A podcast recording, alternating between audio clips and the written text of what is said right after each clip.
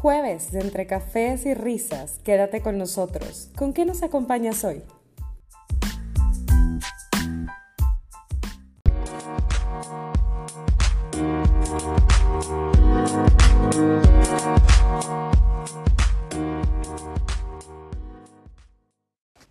Bienvenidas chicas a este nuevo episodio, ya nuestro episodio número 13, qué rápido. Y antes de comenzar, les queremos dar las gracias a quienes nos han estado escuchando y quienes nos han estado siguiendo en redes sociales y compartiendo y escuchándonos como en cada jueves nuestro podcast. Y qué rico, jueves ya casi viernes. En este episodio vamos a platicar acerca del tema de la comunicación. ¿Y por qué elegimos este tema como el tema central?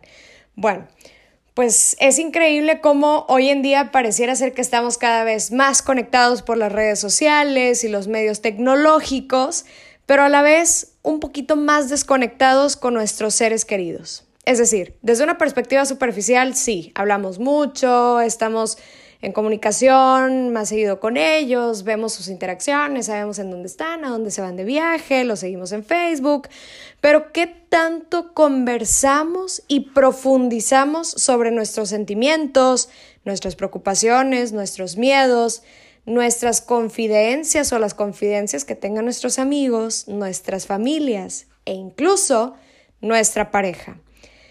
Vamos a intentar resolver la pregunta del millón, si las redes sociales nos acercan o nos alejan. Esperamos que disfruten tanto este tema como nosotras. La verdad, creo yo que también está muy ad hoc a esta temporada de confinamiento en el que extrañamos abrazar a nuestros seres queridos, pero les queremos dejar al final de este episodio las mejores recomendaciones para poder abrazar las almas y tocar esas membranas del corazón no importa que sea de manera presencial o virtual, si tú estás cerca o lejos de tu familia, tus amigos o incluso tu pareja, quédate con nosotros para que te lleves esos buenos tips de comunicación. Entonces, queridísimas amigas del alma, cuéntenme, por favor, con qué nos acompañan el día de hoy. Hola, Betsa. Buenas tardes. Bienvenidos a todos. Yo soy Ana y los acompaño con un vaso de Jamaica bien helada y muy interesante tema. Ya veremos cómo nos va. Hello, bienvenidos a otro episodio en otro juevesitos. Hoy las acompaño con un latte helado con leche de almendras y pues empecemos. Hola, soy Meli y los acompaño con un café calientito. Bienvenidos. Hola, yo soy Steph y como bien decías, Betsa, ya es casi viernes, así que las acompaño con un carajillo. Qué rico, Steph. Hola a todas, yo soy Javi y el día de hoy las acompaño con agua de pepino, deliciosa. Qué rico. Pues bienvenidas chicas y gracias por acompañarnos hoy. Pues comenzamos. Muy bien, pues comenzamos ahora sí con el tema principal de este episodio y como cápsula de datos duros, ya no de historia, este es más como de datos estadísticos, encontramos un estudio psicológico de la Universidad Nacional Autónoma de México que realizó varias pruebas y escalas de medición de la comunicación en pareja y nos muestran un par de factores que nos impiden y algunos otros factores que nos facilitan tener una buena comunicación.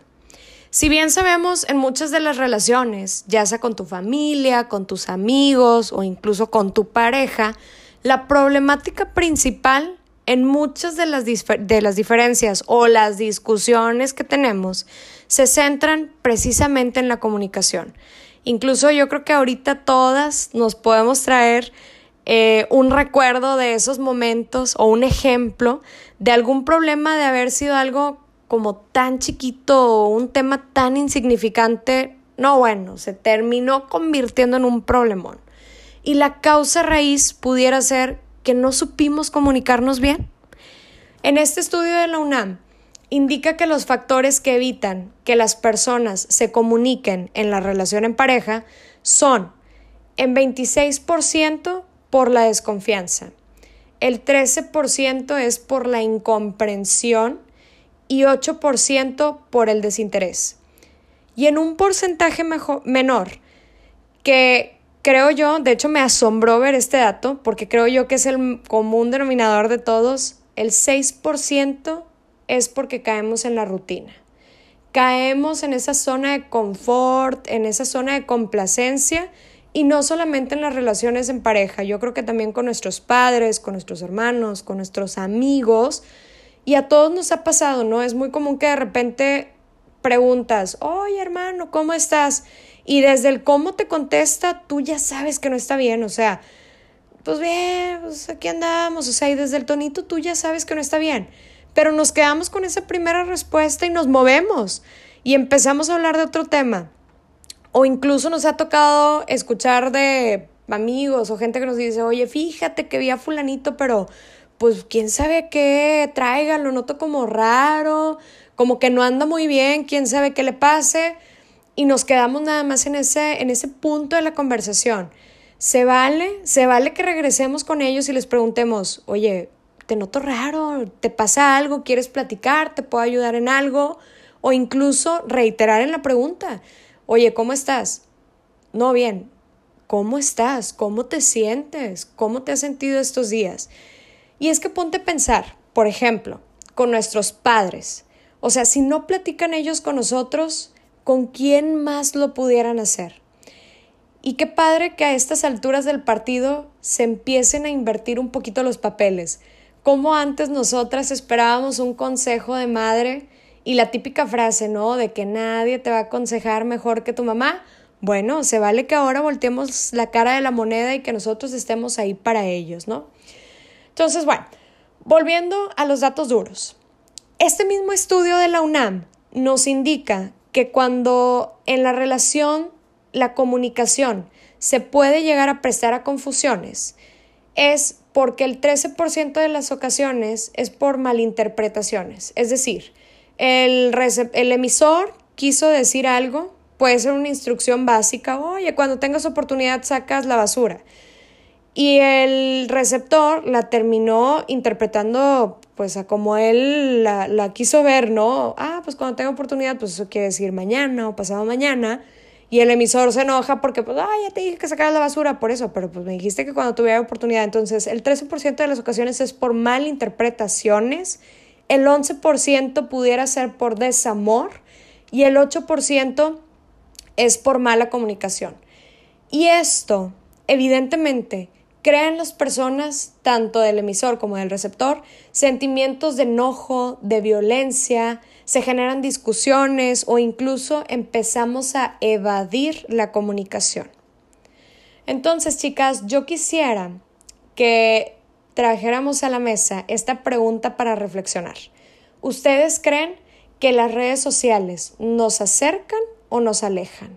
Y bueno, antes de entrar a esta discusión y a resolver esta pregunta trivial, yo creo que un mal común que hemos desarrollado en la sociedad moderna es que vemos a las personas, bueno, cuando todavía podíamos salir e ir físicamente a restaurantes, en el café, etcétera, Estábamos acompañados, incluso a veces hasta en grupos grandes de 5 o 10 personas, y si se fijan era muy común ver a las personas interactuando con la mirada apuntando hacia abajo. O sea, en lugar de verse face to face, estábamos viendo el celular o estábamos en redes sociales, en lugar de conectar con esa persona que teníamos enfrente. Y otro mal común, creo yo, y lo pongo muy a título personal, es que las redes sociales se han convertido también en un medio aspiracional y depende mucho de cómo canalicemos toda esa información que recibimos día a día y hasta qué punto las metas o los propósitos que tú te propones son por tu propia convicción o porque nos hemos influenciado por las redes sociales. Es decir, ojo, una cosa es que tú lo hagas y luego lo compartas y otra cosa es que lo hagas para poderlo compartir o que te compres tal o cual cosa para poderlo subir a tu Instagram o a tu Facebook. Entonces, retomando la pregunta y la reflexión, chicas, ¿ustedes creen que las redes sociales nos acercan o nos alejan? Ay, creo que es un tema muy difícil, creo que ambas. o sea, creo que depende cómo utilices las redes sociales creo que es un gran, gran aliado. O sea, creo que sí te ayudan. En mi caso, por ejemplo, que yo estoy tan alejada de, de mi familia en cuanto a distancia, creo que sí se ayuda mucho, pero a la vez, como tú dices, puede ser una herramienta a veces no tan positiva o negativa por el uso que le demos.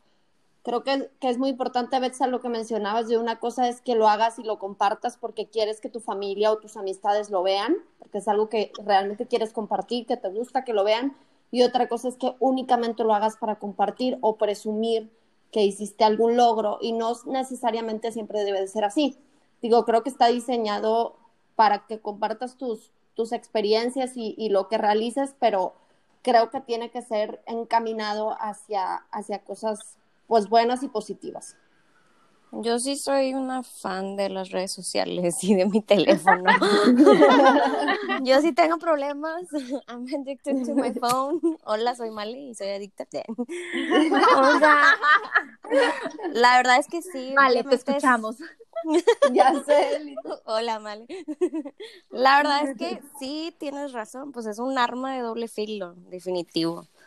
Pero pues también creo que depende mucho de uno, ¿no? O sea, de ponerte límites, de saber a quién tienes, con quién compartes, qué es lo que compartes y pues para qué lo usas, no sé, o sea, es mucho, por ejemplo, yo tengo, en algún punto de mi vida, llegué a estar en relaciones públicas de, de lugares de noche, de de bares y así. Entonces llegó un punto en mi vida de ya grande, de no sé, 29 años, que dije, ¿por qué tengo tanta gente en mi Facebook que no conozco? O sea, ¿en qué momento tengo 3.000 amigos y no conozco ni a la mitad? O sea, Claro. y fue un momento pues de depurarlo, ¿no? Y contrario al Instagram, que pues es una herramienta más reciente, pues sí, mis amistades son más reducidas y dije, bueno, pues, o sea, es definitivamente el uso que tú le das a tu plataforma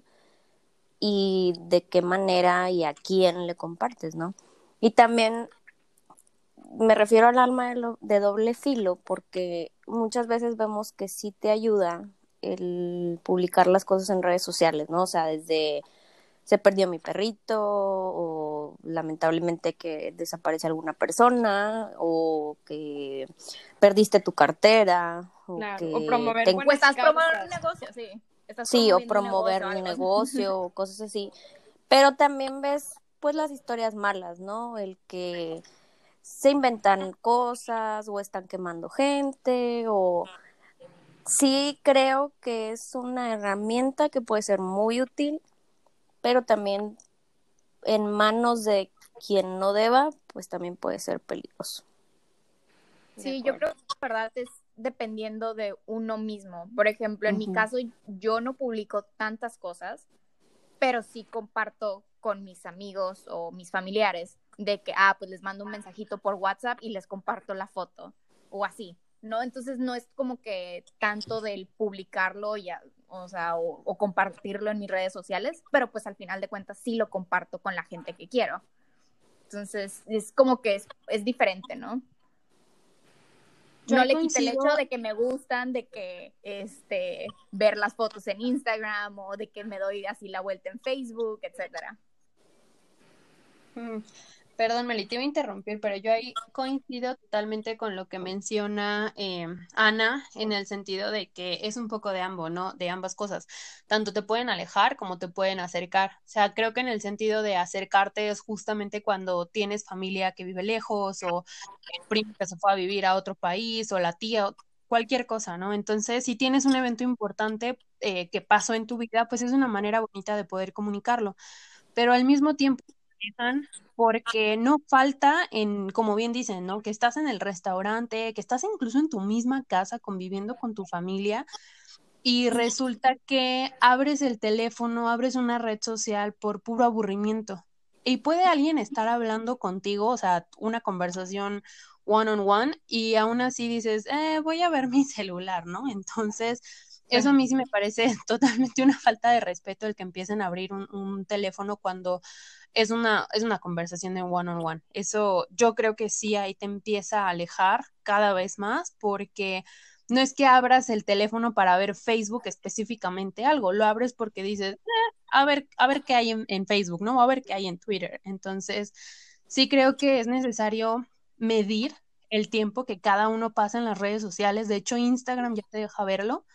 Eh, pero incluso nuestros mismos teléfonos. Sí, el teléfono también. Ah, te avisa, sí. Exactamente.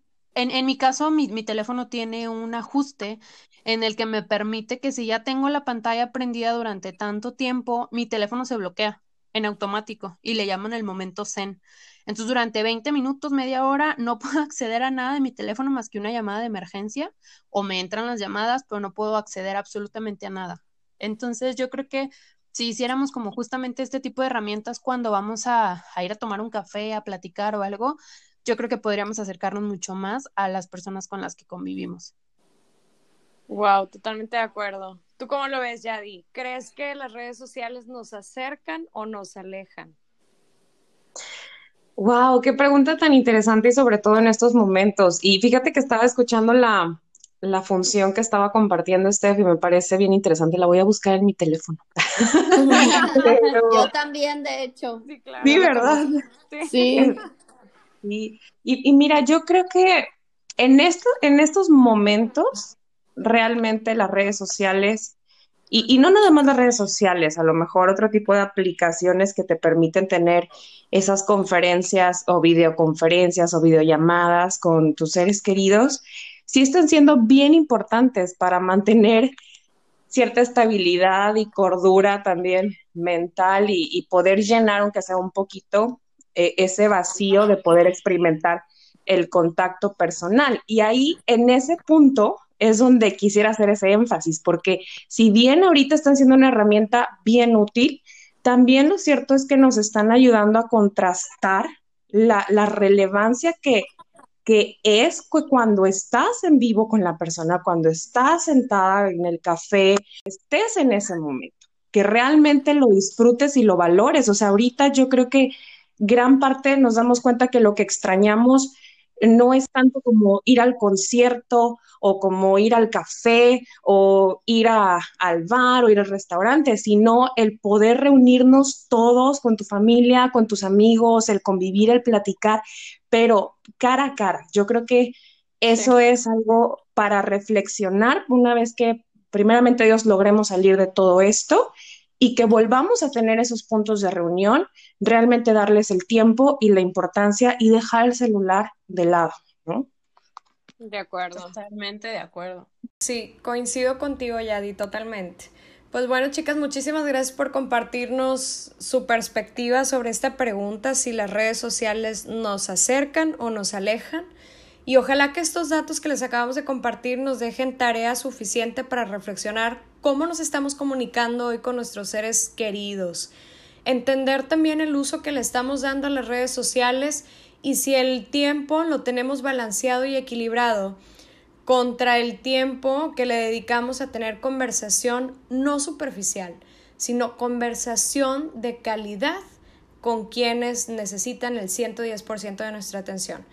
Muy bien, nos movemos entonces al siguiente segmento.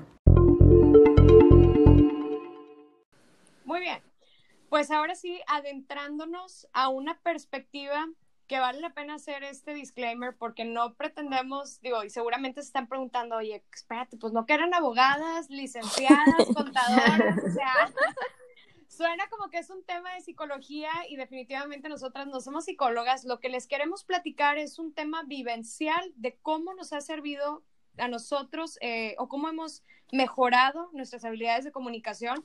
No tanto porque seamos un expertos, pero sí vale la pena reconocer que la vida nos ha puesto en lugares muy lejanos de nuestros seres queridos. Hemos tenido que vivir muchas lecciones aprendidas en la vida y errores de los cuales nos arrepentimos, pero volvemos al punto, hemos podido aprender de ellos también.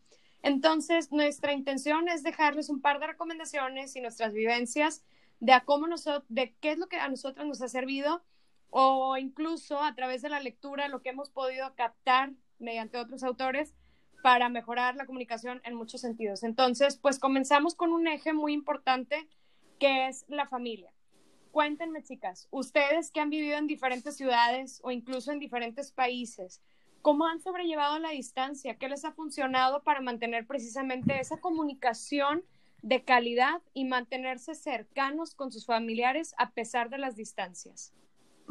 Ay, FaceTime. Es lo único que puedo decir.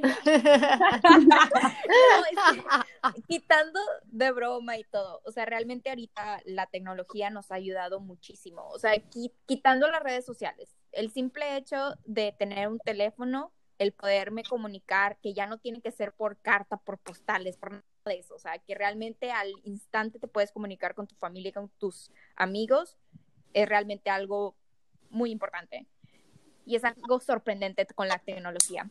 Y especialmente con, para mí lo que me funciona mucho es FaceTime. O sea, yo que vivo lejos y que me ha tocado que pues han nacido mis sobrinos por, en cualquier parte del mundo, pues, no solamente en México, este, realmente es algo que, que me une mucho con ellos. O sea, yo con mi mamá es, hablo aunque sean 10 minutos, pero yo hablo 10 minutos diarios con mi mamá. A muchas personas pueden ser mucho, muchas personas pueden ser menos, pero yo al menos es lo que hago. Y es simplemente una llamada rápida de cómo estás, cómo están todos, este, qué ha pasado, todo bien, no sé qué, le cuento tantito de mi día. Este, también le, le aviso si, si voy a estar muy ocupada por el trabajo, si voy a estar viajando, obviamente antes de la pandemia, claro este, por mi trabajo viajo mucho. Entonces también es como que una manera de, avisarles a los demás de que, oye, pues voy a estar viajando, igual y no te puedo contestar en, ese momento para que no tampoco se alarmen de, porque estando lejos siempre piensas lo peor. cuando alguien no te contesta, cuando alguien no te contesta, siempre piensas lo peor. Entonces, antes de que lleguen a pensar eso de lo peor, es realmente avisarles de que, oye, pues voy a viajar, oye, pues no te voy a poder contestando tanto o no te voy a poder marcar porque pues estos días voy a estar llena de trabajo y realmente los horarios a veces no funcionan, o sea, yo tengo horarios muy diferentes también por el cambio de, horario. a, a mis papás, ajá, mis hermanos o a cualquier, o que a mis amigos y realmente pues también es como un, tema de, estar cerca, ¿no? O al menos un mensajito de hola, o de que sigo viva. Es lo que me da mucha risa porque mi mamá siempre se burla de eso, que este, ya sabe que voy a tener mucho trabajo, que estoy en proyectos grandes, pero me dice, al menos me, nada más de que un hola es si, es viva o no está viva, o sea, ¿qué está pasando? Con que ya le stickers y ya. Sí, ahora con, la moda de los stickers, ahora sí le contesto un mensaje de, ya sabes, tres líneas o lo que sea, y su respuesta es un ok, pero es de un ok escrito, son tres stickers de una mano así con el, el pulgar hacia arriba, ¿no? O sea, y yo, pues gracias. Ay, me hiciste recordar cuando me fui a Atlanta. cuando yo llegué, yo me acuerdo que llegué sola. Y literal, o sea, yo soy súper unida, súper, súper unida con la familia de mi mamá. O sea, de parte de mi mamá, la verdad es que somos súper unidos. Y yo me acuerdo que se rotaban, tanto cuando me fui a hacer prácticas en Madrid como en Atlanta o sea, no me dejaban ni comer sola ni cenar sola. Obviamente yo tampoco quería hacerlo, ¿verdad? Entonces, ya sea por Skype o por lo que fuera, la plataforma que fuera, se conectaban conmigo para estarme acompañando durante el tiempo, ¿no? Que yo comía o tenía tiempo para hacer cosas, etcétera, etcétera. Y yo creo que eso fue algo que a mí me ayudó mucho en esa etapa como, no sé, el acompañamiento. Como que sentirlo cerca a pesar de que... Sí, a pesar de que no estábamos cerca. Kilómetros, ¿no? De distancia. Así es. Wow. Sí, de hecho lo que dice Meli es muy cierto y, y empezando con el tema que las preguntitas estas, voy a contarles una anécdota muy curiosa este, que me pasó, ya tiene muchos años, la verdad, y de ahí aprendí la lección. Eh, mi mamá hoy, o sea, al día de hoy, por ejemplo, si estamos ocupadas, ya sea ella o yo, pues obviamente con que nada más lo que decía Meli, ¿no? De que hola, estoy bien y listo. A lo mejor no hablas en ese momento y ya luego retomas la conversación o inicias la videollamada. Pero hace muchos años yo me acuerdo que había salido con unas amigas y pues no me, me quedé sin batería toda la tarde. Regresé hasta la noche y eh, tenía un montón de mensajes de mi mamá, pero eso no era todo. Le había hablado como a 10 contactos de Facebook para ver dónde estaba yo, porque ella ya pensaba que algo me había pasado. Entonces, obviamente desde ahí aprendí la lección de que pues a una mamá nunca se le debe de, y más a distancia, ¿no? Porque es lo que dice Meli. O sea, la única forma que tú sepas que están bien, o que tu mamá, o que tu papá, o que tus hermanos están bien, es la comunica, es la tecnología, perdón. Los, las redes sociales, el WhatsApp, etcétera. Entonces, yo creo que sobre llevado la distancia igual así. Al principio, cuando yo empecé a vivir sola, pues sí, me extrañaba mucho, pero ahora creo que la tecnología ha simplificado todo y como dice Meli, concuerdo, yo también, dos videollamadas con mis hermanos y con mis papás, sobre todo porque ellos tienen siete y ocho horas de diferencia. Entonces, bueno, tengo que estar ahí poniéndome de acuerdo. No es tan fácil, pero bueno, lo logramos.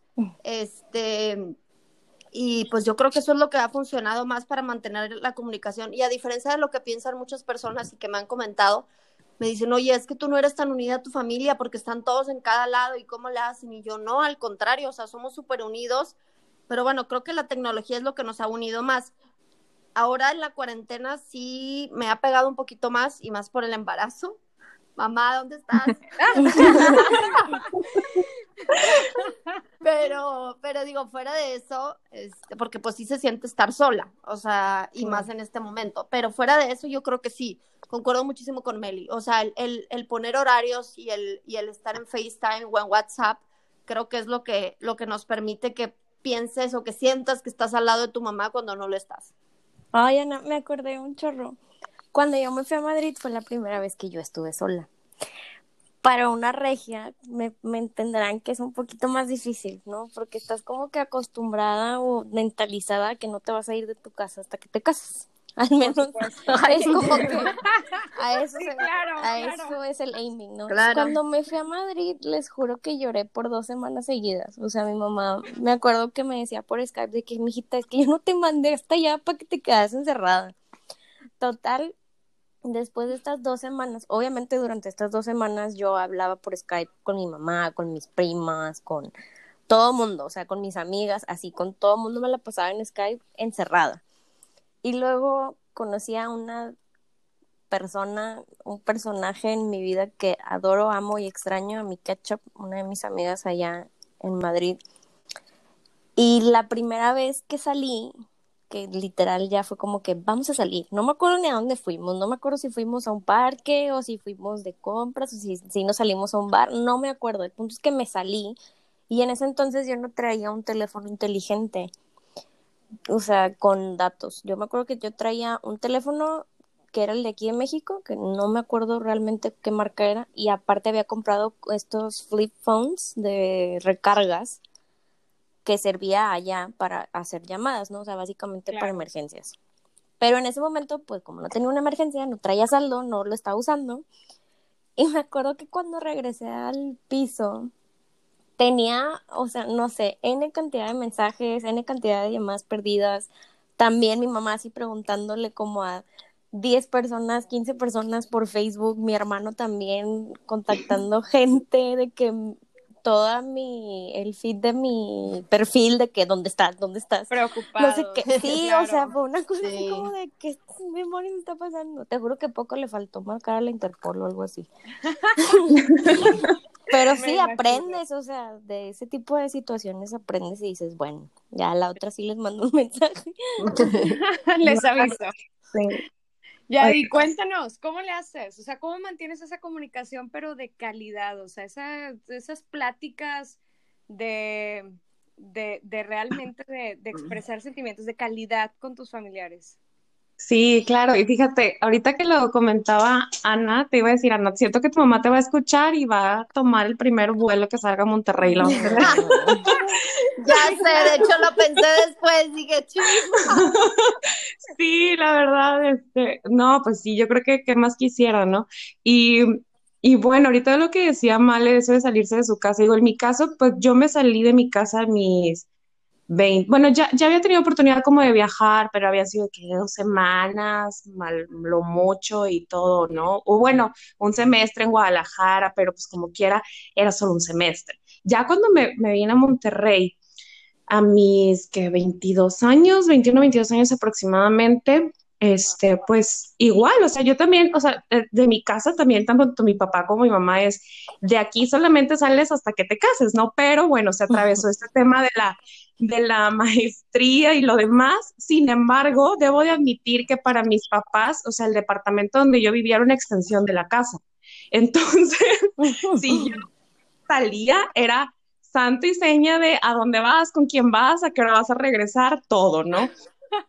Sí, claro, no, y yo creo que eso siguió inclusive hasta cuando ya la renta la pagaba por mi cuenta también, o sea, mientras yo no casada tenía una extensión de mis Eso sin, sin cambio, pero, pero bueno, lo que dices de la comunicación, debo admitir que mis papás y yo evolucionamos a hablar de tres veces al día prácticamente, o sea, mañana, tarde, noche, a, a bueno, a ya estar hablando primero fue como pues, baby steps, ¿no? O sea, tres veces al día, luego una vez al día, y luego ya pues mensajes durante el día, y luego ya cada dos días llamadas. Pero ese punto que dices de la calidad en la comunicación creo que es súper importante, porque si bien al día de hoy ya con los trabajos y, y que tanto tienen mis papás como los tengo yo, encontrar ese tiempo para poder hablar, pues ahora sí que no hay como un horario definido, ¿no? Es donde donde quieras expresar algo, donde quieras platicar algo, donde tengas alguna duda. Y algo que yo empecé a notar mucho es que obviamente tus papás te hablan y para ti es bien fácil como empezar la plática y cuentas todo tu día y todo lo que te preocupa y lo que no y lo que quieres y lo que piensas, etcétera. Y de pronto ya se acaba la llamada y, y en qué momento es como que les volteas la pregunta, ¿no? Exacto. E, esa parte es donde sí sí también fue una, una, madurez de mi parte, porque pues obviamente en un inicio era eh, cuando me vine a vivir a Monterrey, era como la emoción de contar y de platicar y, y demás, y, pues uno con la idea de que obviamente pues ellos se quedaron en, en, en, en nuestra ciudad, sigue, sigue todo lo cotidiano.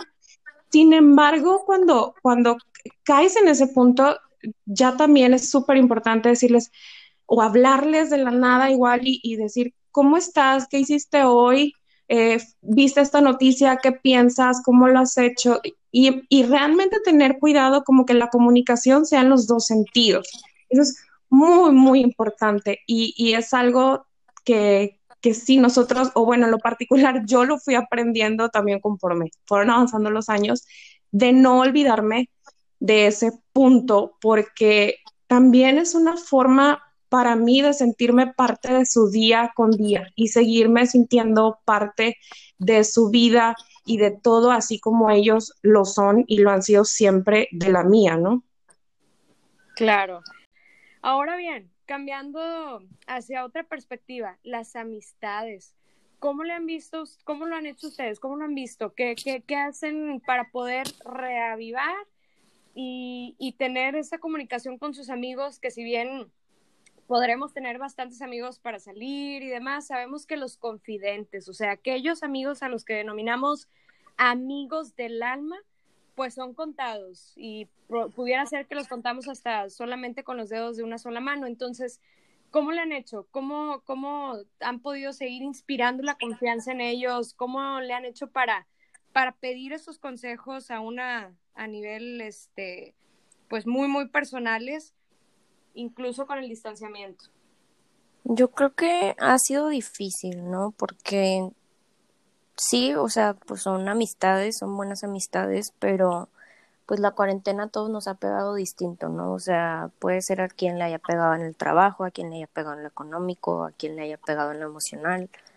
Y definitivamente pues no es lo mismo que veas a tus amistades y que puedas como tomarte ese tiempo para platicar o para desahogarte a que pues lo hagas mediante un teléfono, ¿no? Entonces, yo creo que en mi caso ha sido como hacer las preguntas claves, ¿no? Como estar al pendiente, aunque sea hacer check-in con ellas, con mis amistades, una vez a la semana o si ves algo distinto, si sientes algo distinto, como solo asegurarles que pues a pesar de la distancia, de los tiempos, de lo que estamos viviendo, pues aquí estás, ¿no? O sea, sigues aquí, sigues interesada en saber qué es lo que está pasando y pues estar al pendiente.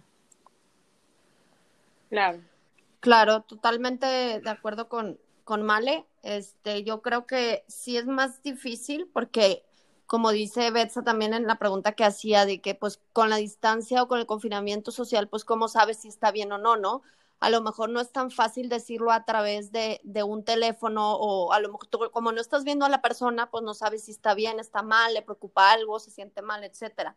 Entonces yo creo que la clave es exactamente la comunicación, que es el tema de hoy.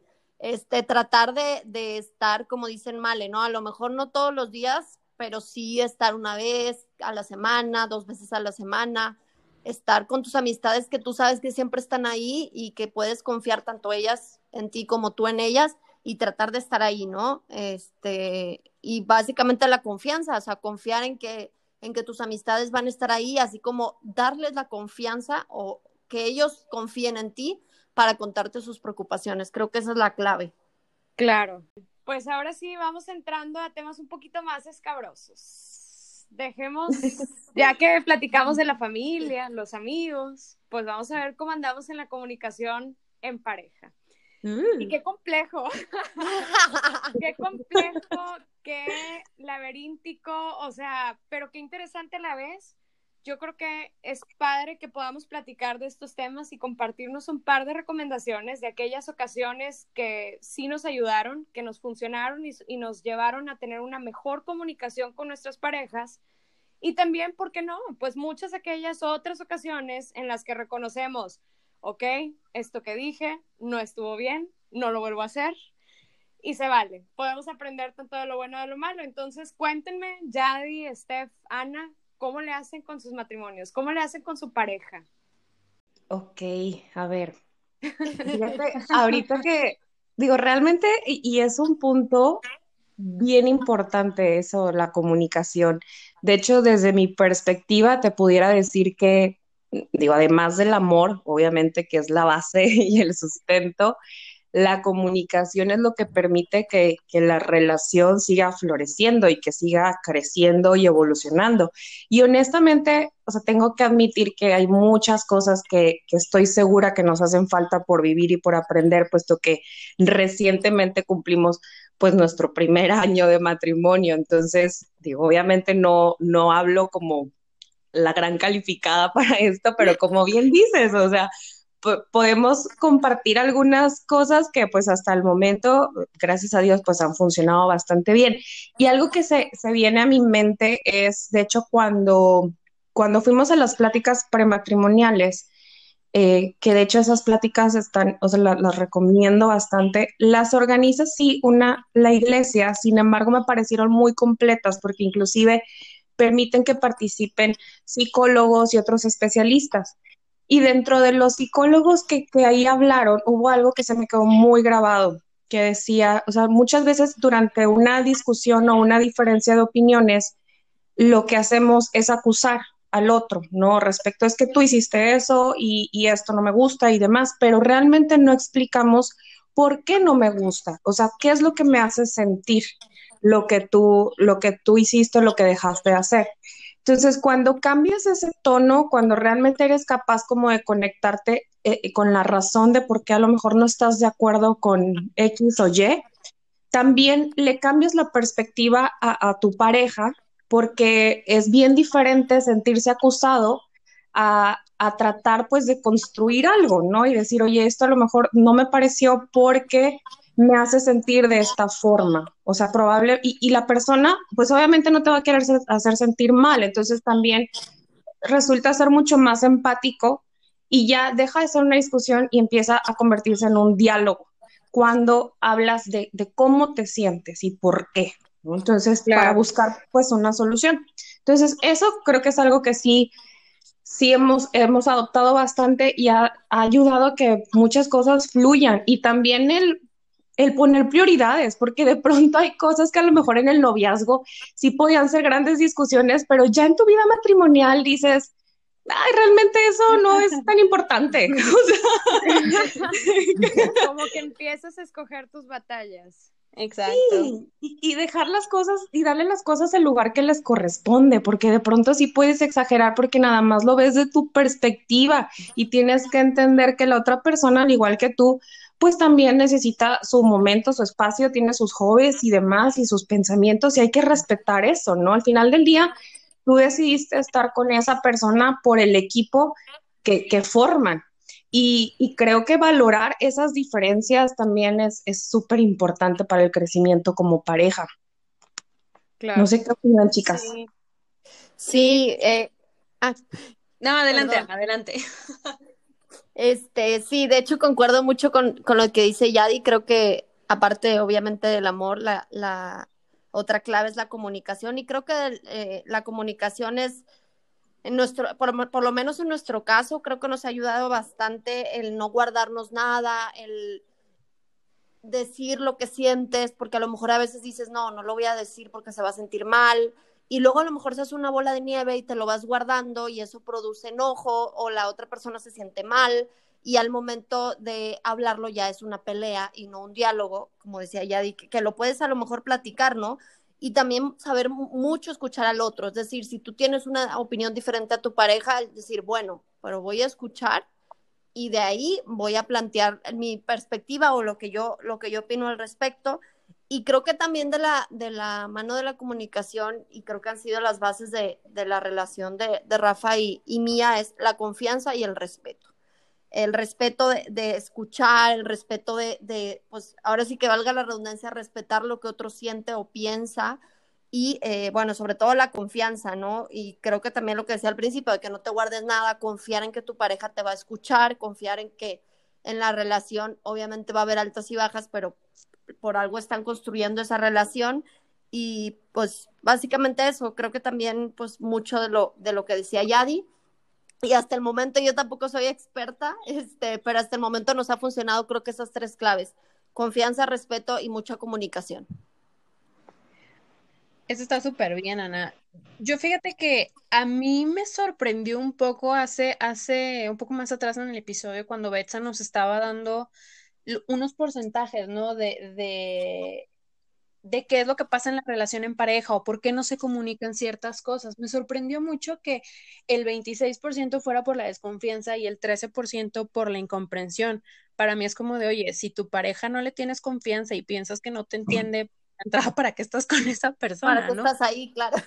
sí. Exactamente justamente tu pareja debe de ser esa persona en la que le puedes confiar absolutamente todo, en la que a lo mejor no te va a entender, pero va a hacer el intento de ponerse en tu lugar y va a tener esa empatía por ti.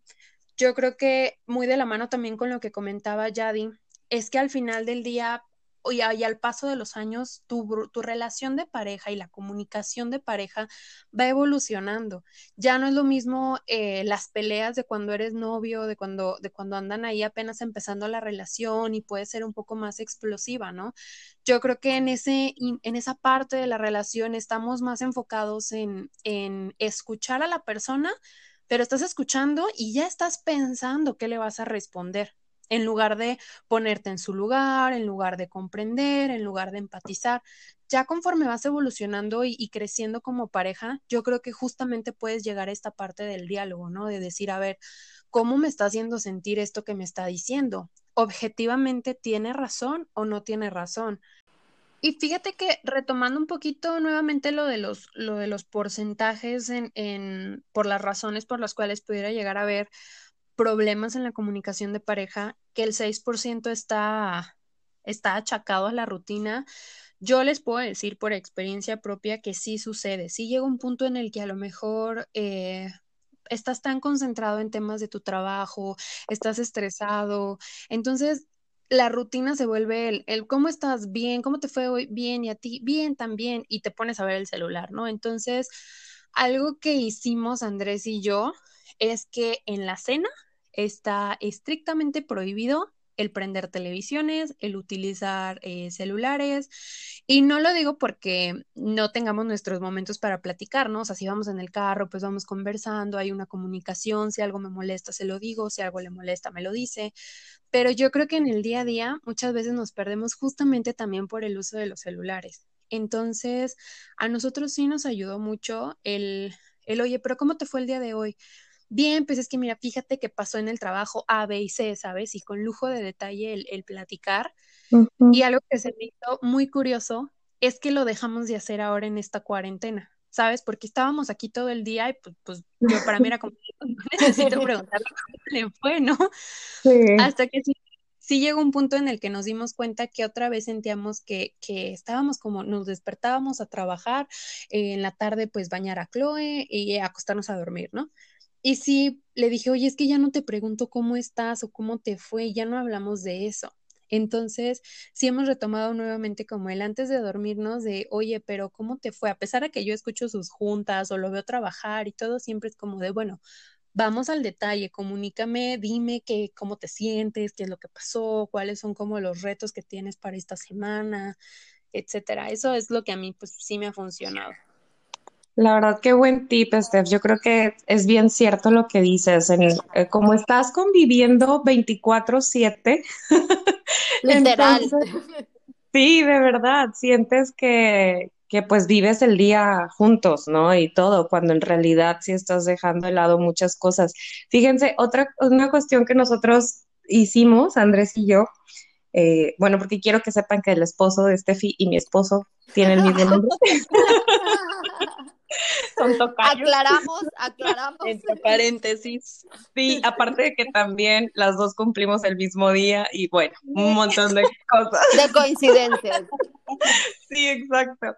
Pero bueno, algo que empezamos a hacer durante la cena fue de cuéntame una anécdota que, nunca me hayas platicado o cuéntame algo que no le hayas platicado a otra persona. Entonces, está padre porque luego son, son obviamente durante la relación de pareja hay muchas cosas que te platicas de infancia, juventud y demás, pero siempre hay algo que viviste que a lo mejor no has platicado. Entonces, a veces estamos atacados de la risa en la cena precisamente por ese tipo de cosas y, y creo que eso también nos ha ayudado, bueno, a nosotros en la, en la cuarentena como pues para seguir descubriéndonos, ¿no? Todos los días. Sí, totalmente de acuerdo. Nunca falta que tengas como ese recuerdo bloqueado y de repente te acuerdas y es como de... ¡ah! Y yo, para mí siempre es justamente eso, ¿no? De que me acuerdo de algo que me ha platicado Andrés y es como de, babe, ¿qué crees? Me acabo de acordar esto que me pasó de chiquita y nunca te lo había contado. Y es súper porque Claro. Sí, de acuerdo. Sí, totalmente de acuerdo. Qué padre, Steph, ya Diana. Pues la verdad, muchísimas gracias a todas, Mel, eh, Male también por compartirnos este par de experiencias y de tips y recomendaciones para poder mejorar la comunicación con todos nuestros seres queridos. Pasamos entonces a la reflexión.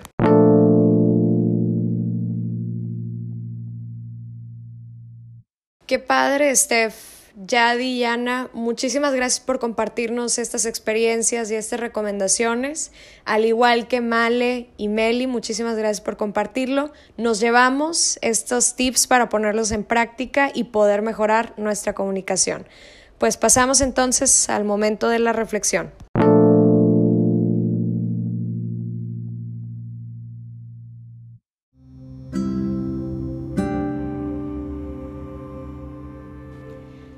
Hablamos mucho, pero conversamos poco. Se nos olvida que la comunicación es la base de todas nuestras relaciones interpersonales. Dejamos de disfrutar lo grandioso que es poder platicar acompañados de un buen cafecito con tu mamá, con tu papá, con tus hermanos, con tus amigas. O bien, un buen vinito con tu pareja. Ojalá que este episodio te haya ayudado a revalorar esa bendición de la comunicación. Uno, con tus padres, habla con ellos, platica con ellos, conversa con ellos. Recuerda que ellos a ti te enseñaron a hablar. Dos, con tus hermanos, no bueno, has vivido toda una vida con ellos, no te pierdas las vivencias de la hora. Tres, con tus amigos, ni se diga. Recuerda todas aquellas noches de carcajadas o de momentos de llanto, de frustración. Ellos han estado para ti en todo momento y tú debes de estar ahorita para ellos. Cuarto, con tu pareja. Descubran aquellas dinámicas que mejor les funciona para poder conectar los corazones. Y bueno, la última, pero no menos importante, tu comunicación con Dios o con tu ser supremo.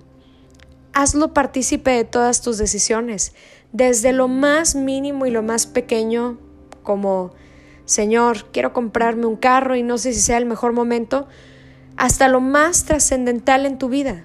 Señor, me voy a casar con esta persona y no sé si sea el indicado o la indicada para mí.